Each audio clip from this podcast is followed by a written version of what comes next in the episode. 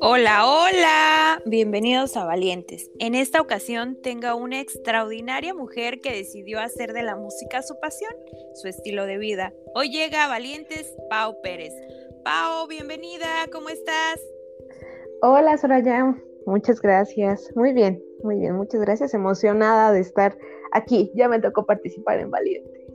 Ay, qué padre. Oye, Pau, cuéntame un poquito de ti, a qué te dedicas, qué haces. Ok, eh, pues mira, mm, bueno, Paola Pérez para servirles. Yo soy originaria del estado de Hidalgo, actualmente vivo en la Ciudad de México. Tengo acá ya nueve años, me parece, si no estoy mal. Y bueno, tengo 27 años. Yo estudié la carrera de canto operístico en la Escuela Superior de Música.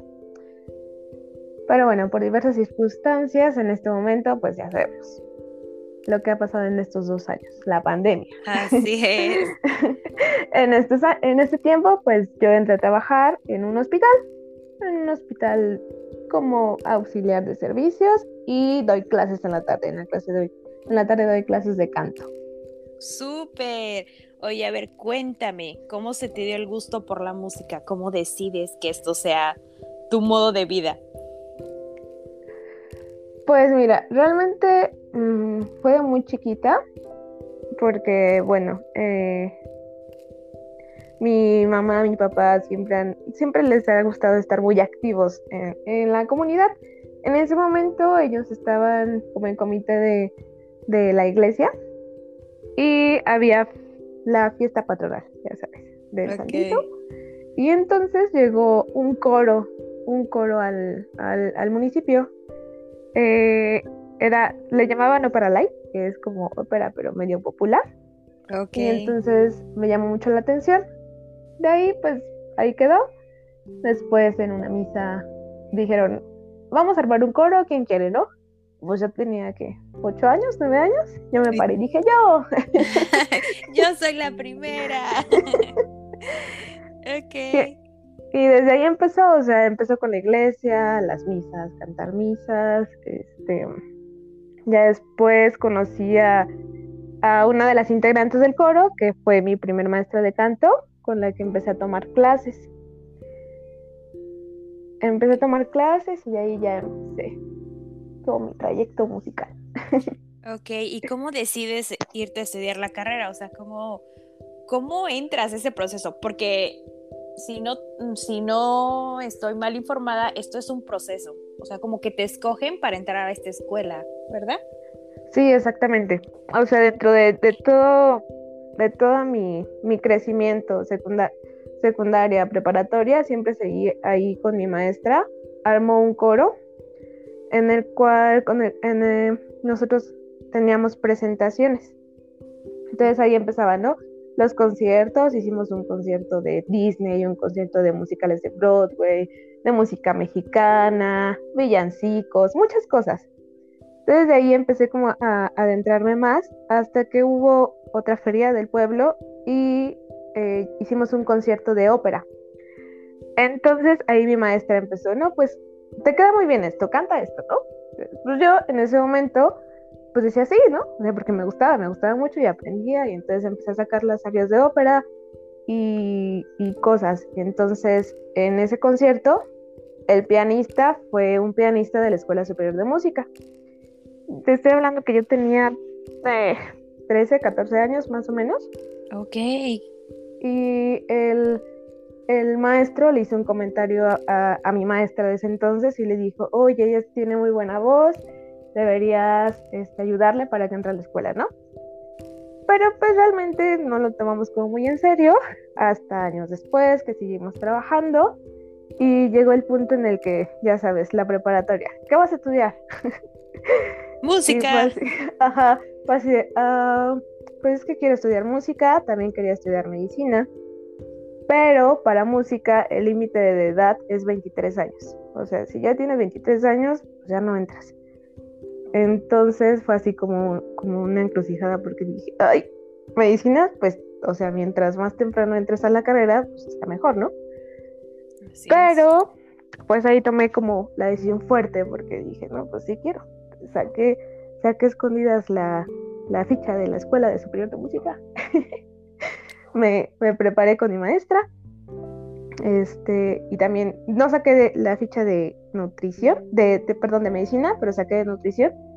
Entonces, pues el momento fuerte fue cuando les dije a mis papás, eh, saqué cita para México para la escuela de música. Este, ¿quién me acompaña? Oye, ella atrevida. ¿Y qué te dijeron? No, pues eh, afortunadamente siempre, siempre me han apoyado en todas mis locuras y en todos los proyectos que antes había tenido. Entonces, este, mi papá dijo, no, pues vamos, ¿cuándo? yo, pues mañana. ¿Y cómo es un examen de música? Porque digo, bueno, el de la universidad ya sabes que es el test normal, te sientas y contéstame preguntas acá. ¿Cómo es un examen de música? ¿Cómo tienes que dar un opening o algo así? Sí, pues para el examen de música, o sea, primero te piden que lleves preparadas un área de mm, un área antigua italiana, okay. una canción mexicana de concierto y en dado caso que tuvieras alguna área de ópera. Entonces, y también te hacen un examen de solfeo, o sea, para el solfeo es como nuestras matemáticas de los músicos. Ah, okay. A ver, explícanos un poquito más porque yo estoy como de, mm, ¿cuál es eso? ¿Qué es el solfeo? Solfeo es solfeo. la lectura, escritura de la música. O sea, ah, las notas. Ajá, las notas musicales, la partitura, saber leerlos, en ese examen de solfeo yo creo que saqué cero porque no había tenido clases de solfeo y no sé cómo es que entré, la verdad, pero estuvo muy divertido porque te ponía, ah, perdón. No, no, está bien. Yo creo que ya era tu pasión, ¿no? La que te impulsó tanto que fue como conseguiste este sueño. Pero a ver, continúa.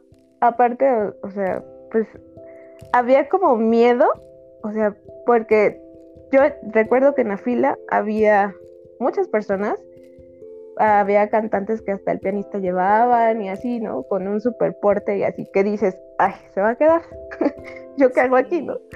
Y me acuerdo que para el examen de solfeo me metieron a un salón con una partitura enfrente, que es la, la donde escriben las notas, y me dijeron, esta es la tónica, y tocaron una nota, y yo así de, ah, ok. Y, ahora lo que hago?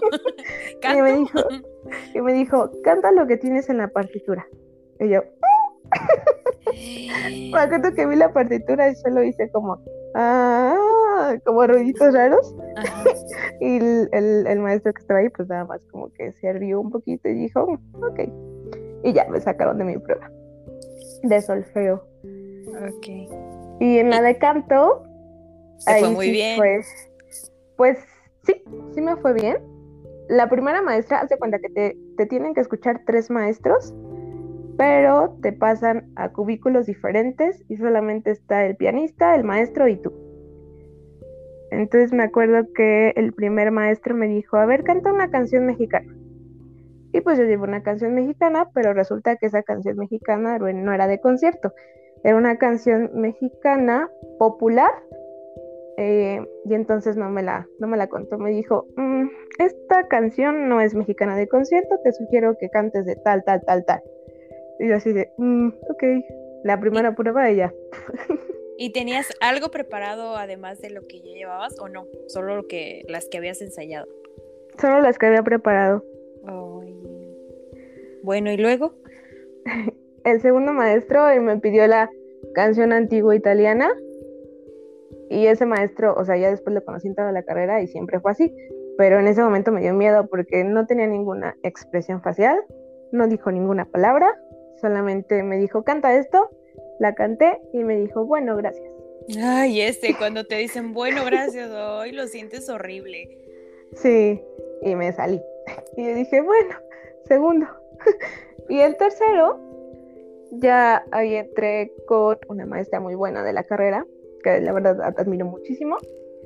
Y ella me dijo, a ver, vio, ¿no? Lo que tengo. Mm, ok, este, ¿tienes algo más? ¿Algo de ópera? Y yo, ah, sí. En ese momento ya, ya, antes ya había tenido mi recital de ópera ahí en, en, en, el pueblito.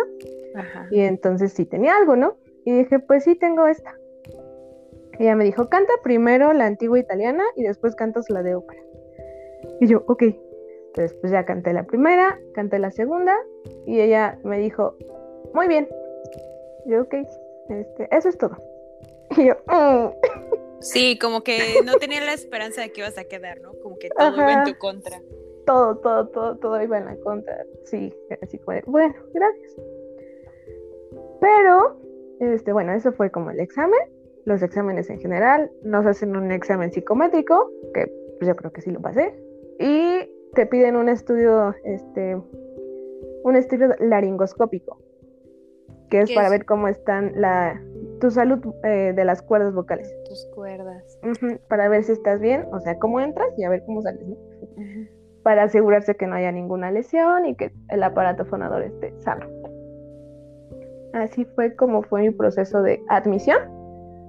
¿Y cómo te avisan? ¿Qué quedas?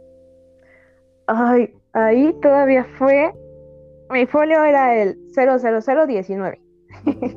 y entonces, en, en este. Por el correo, ¿no? En la página de, la escuela, nada más un domingo muy temprano, eran folios seleccionados. Y yo, te lo juro que de verdad pues, yo ni lo quería ver porque dije, ay, ¿para qué? Tenías ese miedo, ay, sí. Pero. El, síndrome del impostor le dicen cuando, cuando no crees en ti, dices, no, no lo voy a lograr. Pero entonces entras y lo ves y dices, sí, quedé. Sí, no, la verdad es que no lo podíamos creer. Luego, luego fui a mis papás y les dije, sí, quedé.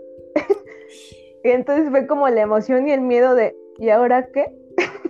Sí, claro, porque tú venías de estar ahí en Hidalgo y te ibas a la ciudad completamente sola porque tus hermanas estaban estudiando en otro lado. Exactamente. Exactamente. Pues sí, el temor de mi mamá de, pues es que tienes, acabas de cumplir 18 años, nunca has ido a la Ciudad de México, no tenemos familia allá, ¿qué vas a hacer? Y así, ¿no? Y pues ya sabes, ¿no? Entre la emoción y el miedo era como, ah, quedé, pero ¿qué voy a hacer? Ajá. ¿Y, cómo te fuiste abriendo camino para pues mudarte? Y pues es que todo es nuevo, el transporte, las calles. Sí, cuando fue la inscripción, haz de cuenta que fue un 15 de agosto y el 17 ya tenía que estar en la escuela. Entonces, mi papá me trajo, nos inscribimos y ese mismo día, pues órale, a caminar por Coyoacán, a ver si hay, no sé, casa de, señoritas, no sé. Eh, caminamos un montón buscando y encontramos un letrero, ¿no? Casa de señoritas. Aquí. sí. Ya fuimos luego, luego, vimos la casa, dijimos, bueno, pues no tenemos otra opción, aquí nos quedamos. Entonces ya, este, ¿cuándo llegan? Mañana. y ya fue así, ok, fue todo muy rápido.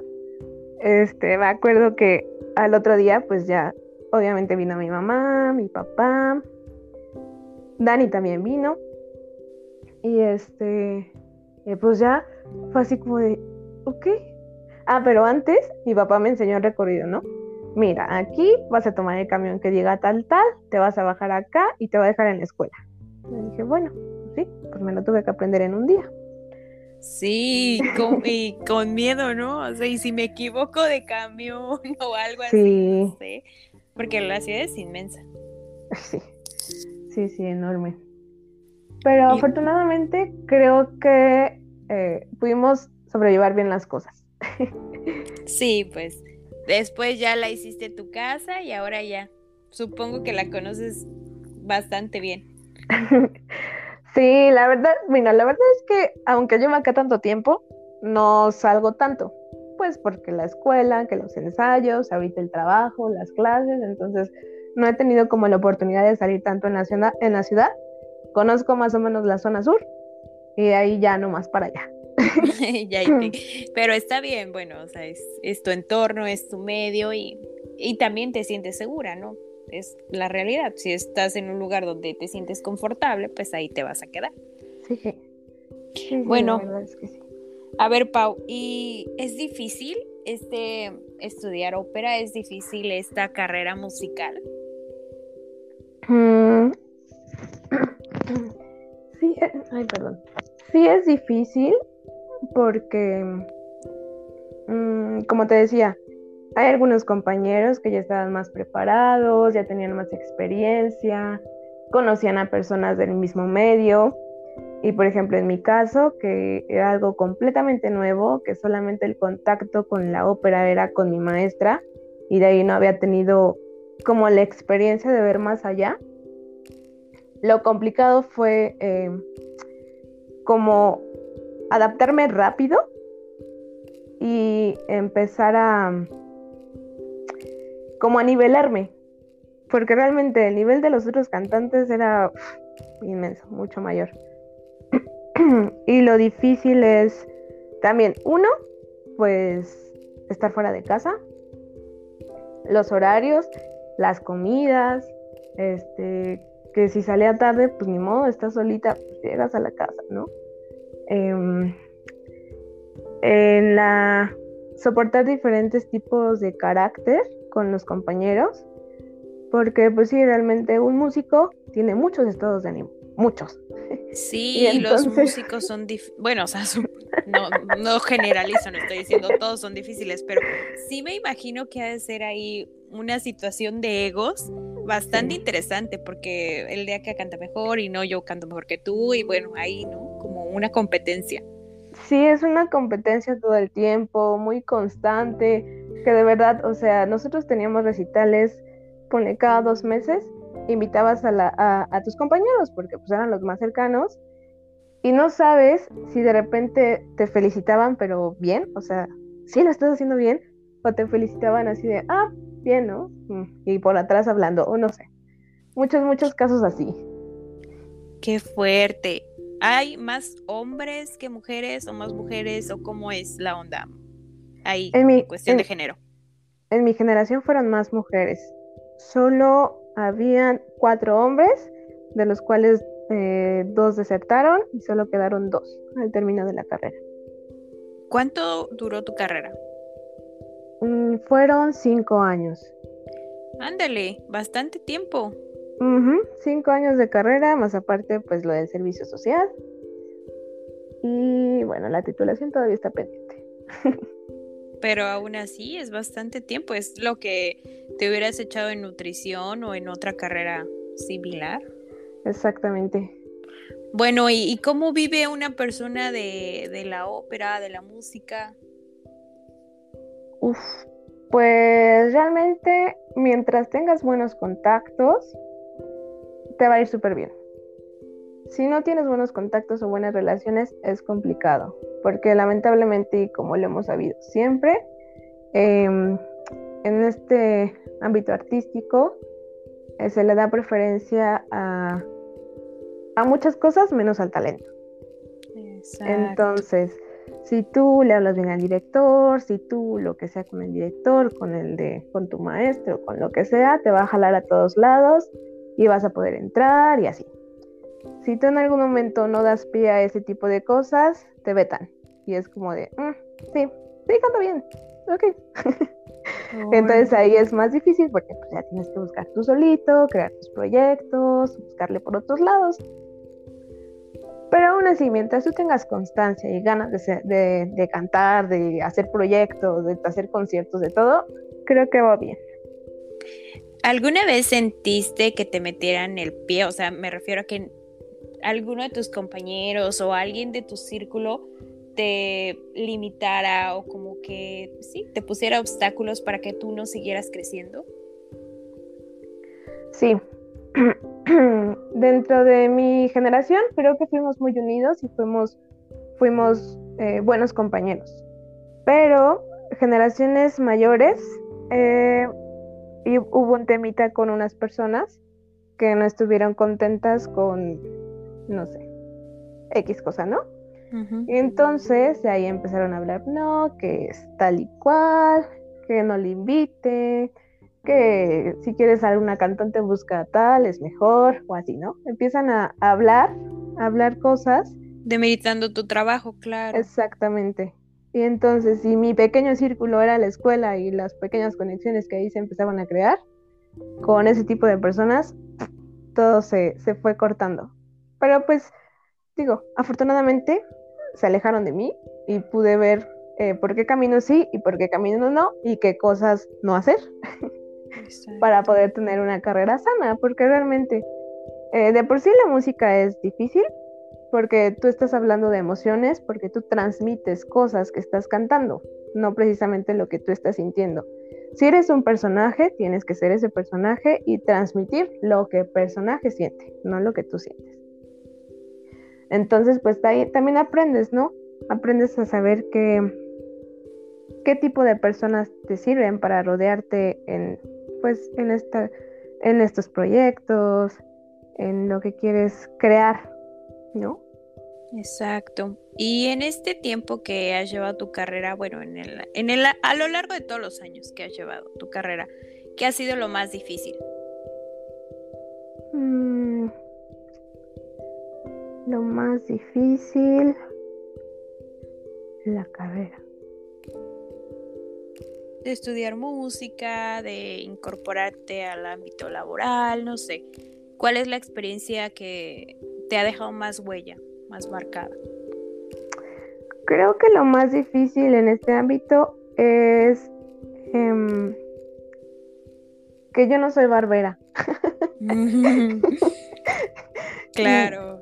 Yo no puedo ser así. Entonces, si algo no me parece, pues no me parece y no voy a estar ahí y lo voy a comentar.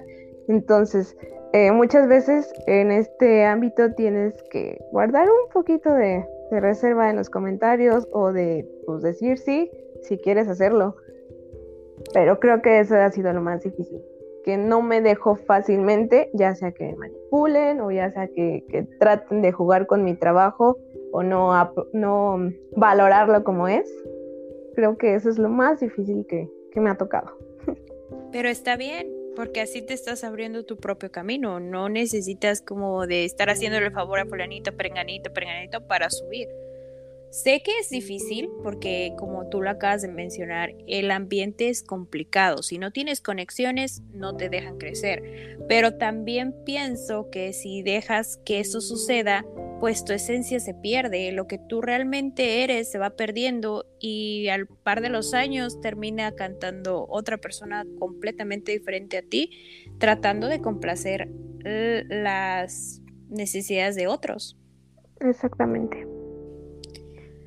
Oye, Pau, me encanta estar platicando contigo hoy porque esta es una, una faceta que yo la verdad no conocía mucho, pero qué bueno que nos estés informando sobre todo esto de tu carrera musical y todo lo que has pasado, porque realmente ser una persona en la música no es fácil. Eh, ¿Te gustaría darle un mensaje a los valientes que hoy te escuchan? Sí, yo creo que el mensaje que yo podría dar es que mm, sean auténticos, que sean fieles a lo que quieren, que trabajen por ello, que no se dejen vencer, que siempre va a haber obstáculos, siempre va a haber personas, siempre va a haber eh, factores externos a ti, pero si de verdad quieres hacerlo, eh, tienes pasión por algo, inténtalo, hazlo. Porque si tiene la espinita, lo hiciste y ya te la vas a quitar. Y puedes trabajar en ello, puedes crecer tú solo. No, no, no esperes a que la gente eh, gustar a la gente. Agradarles. Exactamente. Ok, también, eh, la mayoría de la audiencia son mujeres. En específico me gustaría que le dieras un mensaje a estas mujeres que te están escuchando y que como dices tú, eh, se atrevan a ser ellas, que no tengan miedo al que dirán y que pues tal cual como ellas son, las van a aceptar sí o sí. Sí, exactamente. Pues en este caso, con las experiencias que he vivido, no se dejen, o sea, no se dejen engañar, que si quieres lograr algo tienes que hacer tal cosa, tienes que ser fiel a tus ideales, a, lo que tú eres, a tu esencia como, como persona. No, pues no tratar de agradar a la gente porque nunca los vas a tener contentos y mientras tú seas fiel a ti misma, pues vas a poder lograr lo que tú quieras. Ay, qué bonito, eh, Pau, realmente te agradezco mucho que me hayas abierto tu corazón, que me hayas regalado esta plática y que esta plática llegue a muchísimas mujeres, a muchísimos valientes y que te tomen como inspiración y que tomen este gran mensaje que tú nos has dejado el día de hoy. Mm, muchas gracias por la invitación. De verdad que, estoy muy contenta de, estar aquí participando con, contigo, Soraya. Eres extraordinaria, Pau. Mil gracias. Que tengas bonita noche. Bye bye. Gracias, igualmente. Bye.